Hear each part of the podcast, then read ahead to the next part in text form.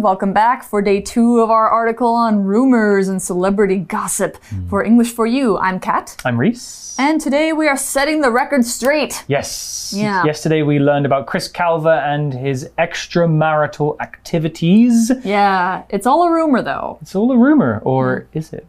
Well, I guess we'll find out. I mean, right now it's a rumor. Until somebody confirms it or denies it, it's still a rumor. Yeah. Yeah. Well, the title of the article is something we should talk about actually. It's Setting the Record Straight. Mm-hmm. We should explain what that means. Setting the record straight just means clarifying maybe some information like a rumor. Making sure people understand what's the real truth. Yes, exactly. And that's what Chris is going to do in today's article via a Facebook post. Right. So they were saying that he was going to address the uh, rumor on Facebook, and today seems like he's done it. So let's go see what he has to say.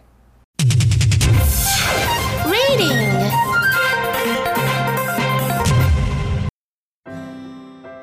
Setting the record straight.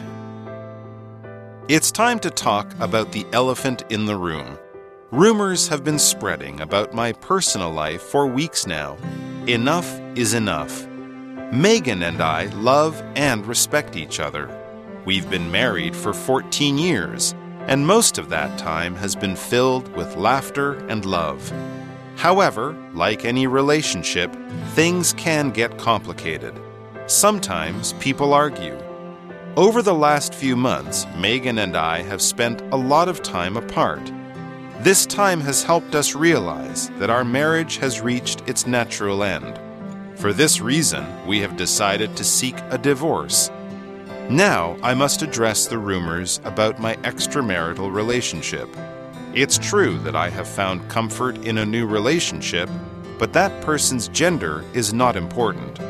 However, this new relationship began after I separated from my wife. That's all you need to know. Anybody who tries to violate my privacy and interfere in my personal relationships in the future will face the full force of my legal team. Thanks for your concern, everyone. Chris Culver. Well, the article begins with Chris's Facebook post, and Okay. let's see what he says. I'll pretend to be Chris and I'm typing. Right. It's time to talk about the elephant in the room. Am I the elephant? Uh, you are not the elephant today. Oh, okay. Something else is. Okay. It's an interesting phrase. Let's talk about what that means. This is such a great phrase. Perhaps you can work out what it means from the image it creates in your brain a giant elephant in the middle of the room. Surely that's the thing everybody will be thinking about. When we say the elephant in the room, what we really mean is the subject or thing that everybody is thinking about, but nobody dares talk about it. We usually use this phrase to talk about something awkward, difficult, or uncomfortable to discuss, but something that needs to be discussed regardless. An example could be a group of friends are having a dinner and two of the friends are not talking to each other because they had a big fight the night before. Nobody really wants to talk about the big fight, but to be friends again, they should probably discuss it. That awkward subject, in this case, the fight between the friends, is the elephant in the room. So the elephant that Chris is referring to, the rumors about his relationship. All right, so that is a pretty big elephant. I mm-hmm. guess if you were going to walk into a room and see an elephant and nobody explained it to you, you would also feel kind of awkward. Yeah, it's a really cool phrase. I like it. Yeah, I enjoy it. Every time I hear it, I'm like, elephants. Yeah, but we're talking about something kind of serious, at least for Chris. So, what he says is rumors have been spreading about my personal life for weeks now. Enough is enough. All right, so you notice we both did a little fist bang when we said enough is enough. That's because this is a very emphatic phrase. This is what you say when you're really impatient and you're just finished with something. It's a way of saying, let's stop this now, and telling somebody that this matter or subject has to end. It's been happening too long. If you're talking to someone directly, you can also just say, enough, or enough of this. So, enough is enough is like, this has been happening too long, let's finish it. Yeah, it's pretty strong, so hmm. don't just use it at any time, only if you're feeling strong emotions. Yes. Right, well, then the article continues, and Chris is typing and he says, Megan and I love and respect each other. We've been married for 14 years, and most of that time has been filled with laughter and love. Okay, so it sounds like he's giving a bit of background to the relationship before he explains himself. Hmm. So, yeah, he's saying that their marriage has pretty much been good. However, the article says, like any relationship, things can get complicated. It's true. Yeah. So we've been talking about this kind of the whole time relationship, but it's one of our words here. Relationship is a noun that means how people know each other. So you can have friend, family, and love relationships. You can all also have work relationships. Reese and I have a work relationship, also sort of a friend relationship. Yes. And uh, it also comes from the verb relate, as in how you and another person see each other. So when you add ship, it becomes a condition, like a way of being. You have the condition of relating with each other. In other words, you have a relationship or a friendship, or if it's your family, you have a kinship, not a family ship. Now, if you're in a relationship, that means you have a boyfriend, girlfriend, partner, husband, wife. Actually, no, you wouldn't say in a relationship for people who are married. Hmm. Only if they're not married yet. Yes. Yeah. Otherwise, you would say they were married. Yeah, exactly. All right. Now, an example sentence would be Margot and Jesse have been in a relationship for 10 years and they're still very happy to be together. Oh, that's, that's very nice. sweet. That's nice. Yes, it's very nice. Hmm. My parents have been in a relation. They're married now, but their Yeah. relationship has been for more than thirty years. Congratulations to them. Think they're still happy? Well, I mean, presumably so. I hope so. Yeah. Well, we have another word to talk about here, and it's the word complicated. It's true, relationships are complicated. Hmm. Complicated is an adjective that means the opposite of simple. If something is complicated, it is not easy or simple, and it has many different parts or factors. Mm-hmm. A machine is usually a complicated thing that is made of many different parts. But it's not only physical things that can be described as complicated. Events, problems, or information can be complicated too.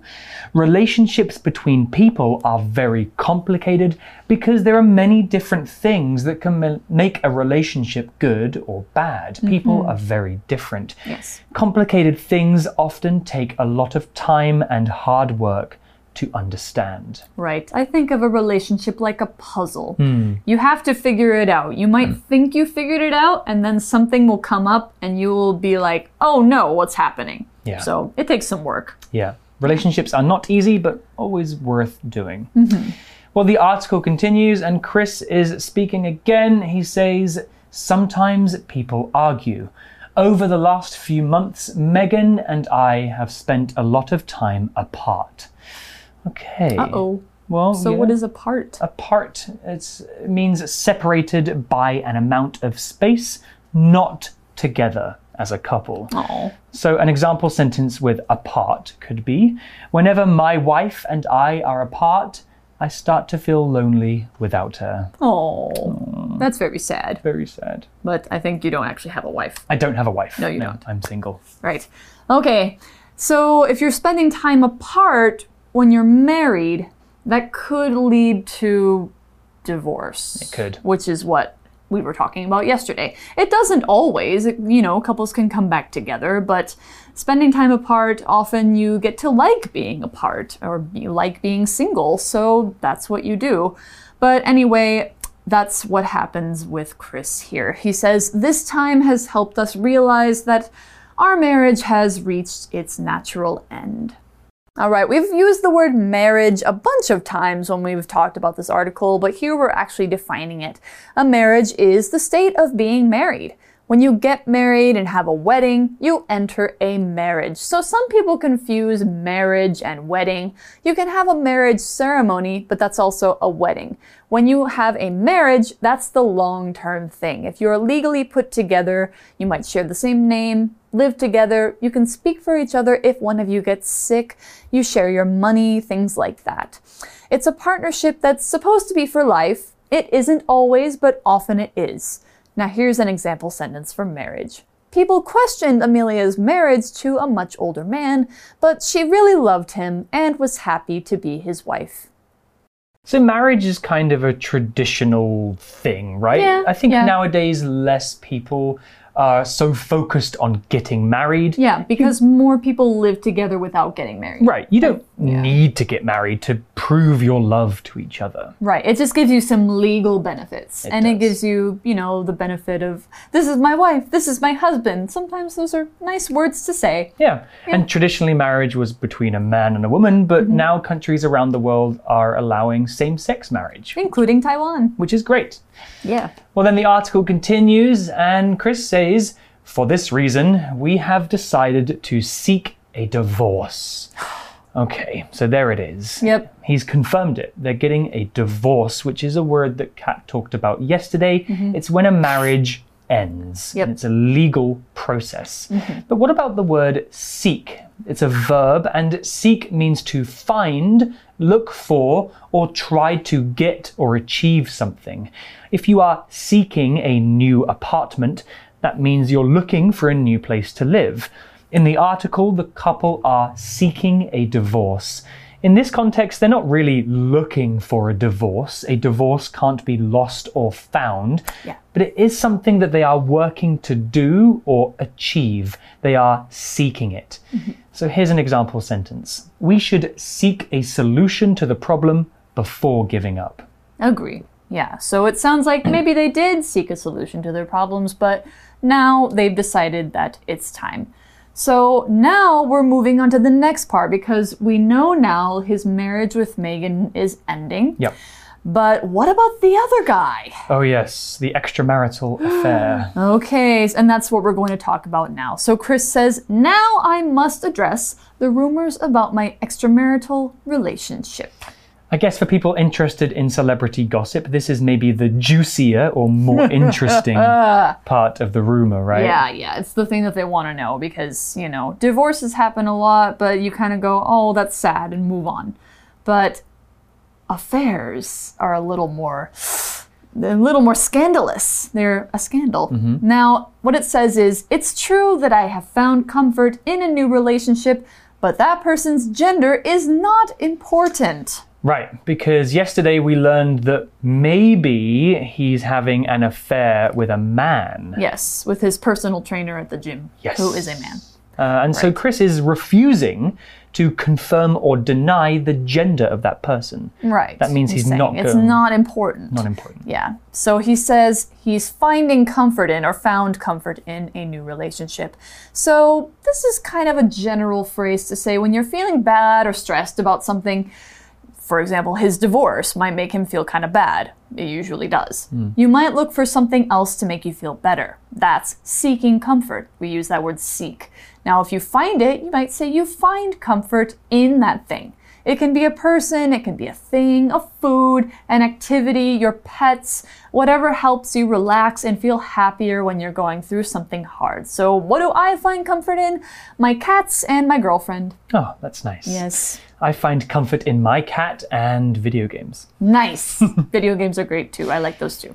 So we mentioned a word earlier, it was gender. Let's talk more about that. So, gender really isn't that important, is it?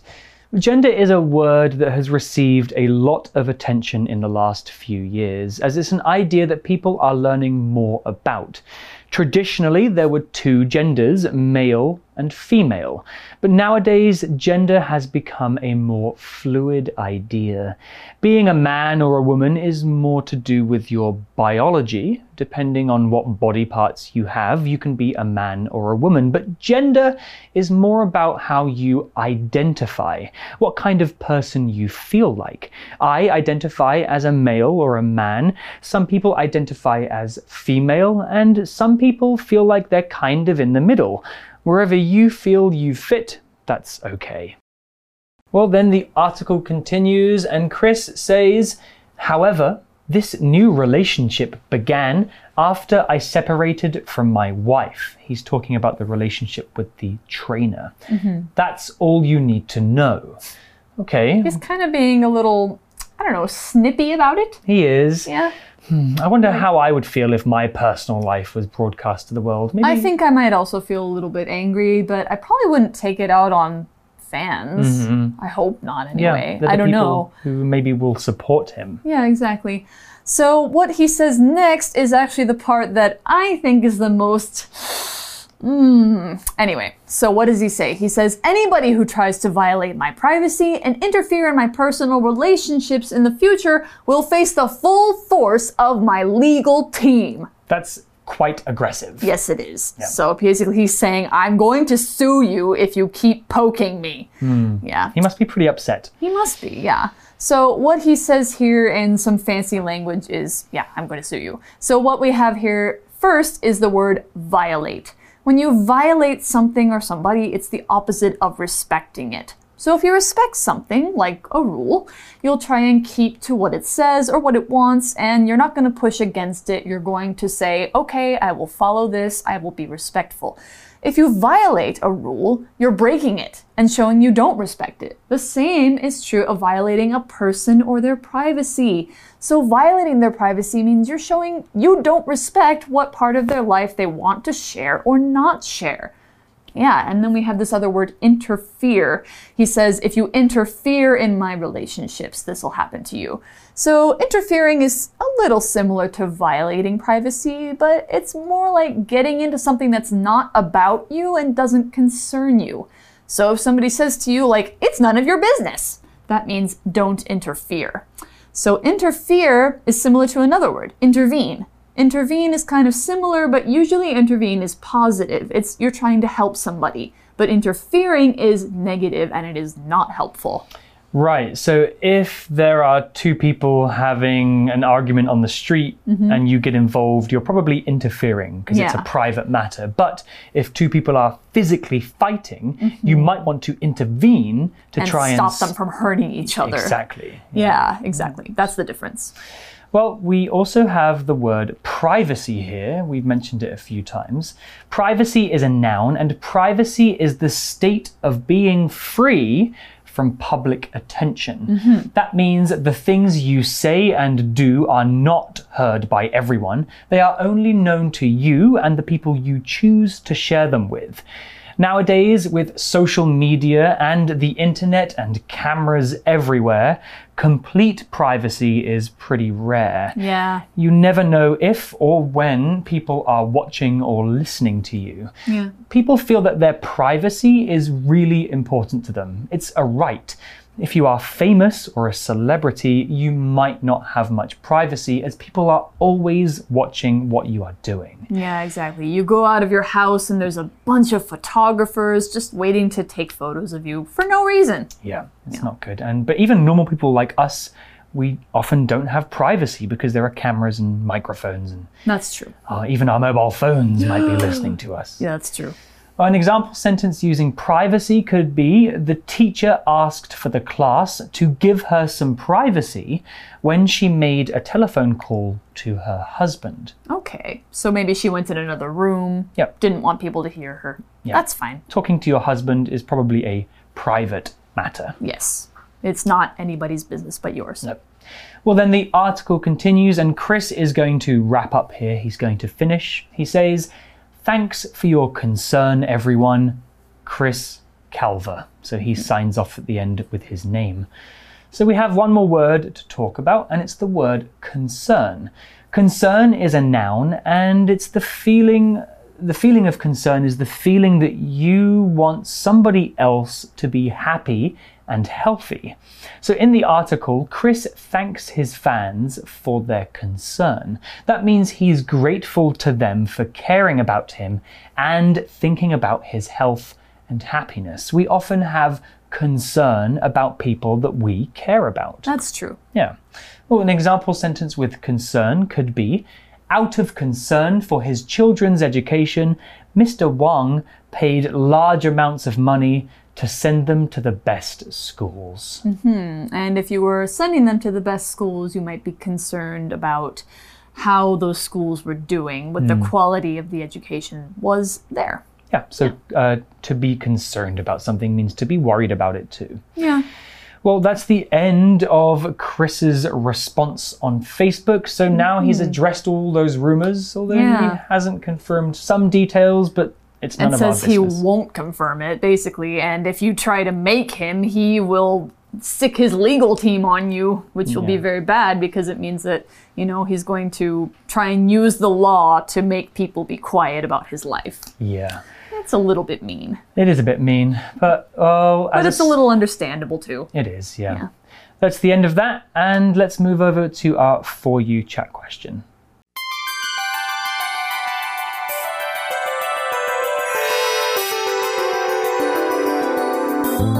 For you chat. Okay, so our For You chat question for today is kind of an interesting one. Would you like to be a celebrity? What is good or bad about being famous? Okay, well, I have a little bit of experience with this, actually. What? When I lived in China, I used to use an app there where you would make videos uh, and Was people would watch them. Douyin? It was Douyin. yeah. Ah. And I had over a million fans. Wow. And so sometimes I would get noticed in the streets when I lived in Shanghai, and people would be like, Oh, can I take a photo with you? and all this kind of stuff. Wow. And it was fun and nice, and I never really had any problems. Although one time somebody did send a gift to my place of work, and I was a bit worried because that means they knew the address of where I worked. Oh, okay, And- that's strange. They had found it out by piecing together clues from videos that I had made. Uh oh. So that was kind of scary. Um, but yeah, I mean, in the future, I might want to get into broadcasting, which might Yeah. mean I'm in the spotlight. Um, I'm not too worried about it as long as I'm not crazy famous. Yeah, same. I think I'd like to be, you know, known for one particular thing in a minor way. Maybe kind of like now. Like, I know that these videos get like a couple thousand views on YouTube when we do them, and um, I've had somebody stop me on the street and be like, "Hey, you're that teacher from English for You," and that was cool. really cool. Yeah. Uh, but I think if it happened all the time, I would get overwhelmed and stressed out. So Yeah. maybe not a big celebrity. Yeah, one of my good friends here in Taiwan is quite a famous YouTuber, and we spend a lot of time together. And he Hmm. I wonder gets if I know them. Maybe, maybe his name is Josh. Uh, he gets quite irritated by um, the constant barrage of people coming to him and asking for photos. He's okay, he's polite about it, but sometimes it gets on his nerves. Oh, okay. Um, but yeah, you know, it comes with some jobs. If you're an actor or a singer or somebody who's on TV a lot, it's just a side effect of Yeah. that line of work. Yeah, it's what'll happen if a lot of people see you. Hmm. Yeah. Anyway, that's all we've got, and uh, we hope we've settled some rumors. We have addressed some rumors for you. So um, that's all we have for English for You. I'm Kat. I'm Reese. Bye bye. See you next time. Setting the record straight. It's time to talk about the elephant in the room. Rumors have been spreading about my personal life for weeks now. Enough is enough. Megan and I love and respect each other. We've been married for 14 years, and most of that time has been filled with laughter and love. However, like any relationship, things can get complicated. Sometimes people argue. Over the last few months, Megan and I have spent a lot of time apart. This time has helped us realize that our marriage has reached its natural end. For this reason, we have decided to seek a divorce. Now, I must address the rumors about my extramarital relationship. It's true that I have found comfort in a new relationship, but that person's gender is not important. However, this new relationship began after I separated from my wife. That's all you need to know. Anybody who tries to violate my privacy and interfere in my personal relationships in the future will face the full force of my legal team. Thanks for your concern, everyone. Chris Culver. Vocabulary Review